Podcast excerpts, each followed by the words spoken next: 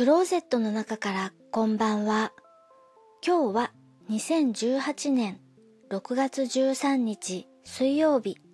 時刻は20時37分を過ぎました。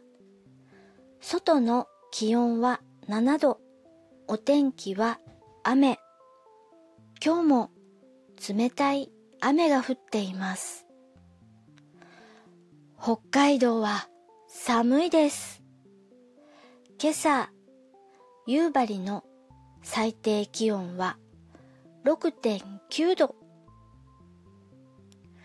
異常だよ、寒いよ、なんて文句を言っているついでに、去年の今頃はどのくらいの気温だったのかなと思って気象庁札幌管区気象台のサイトより去年の6月13日の最低気温を調べたら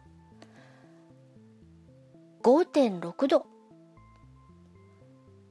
今日よりも去年の今日の方が寒かったみたいです。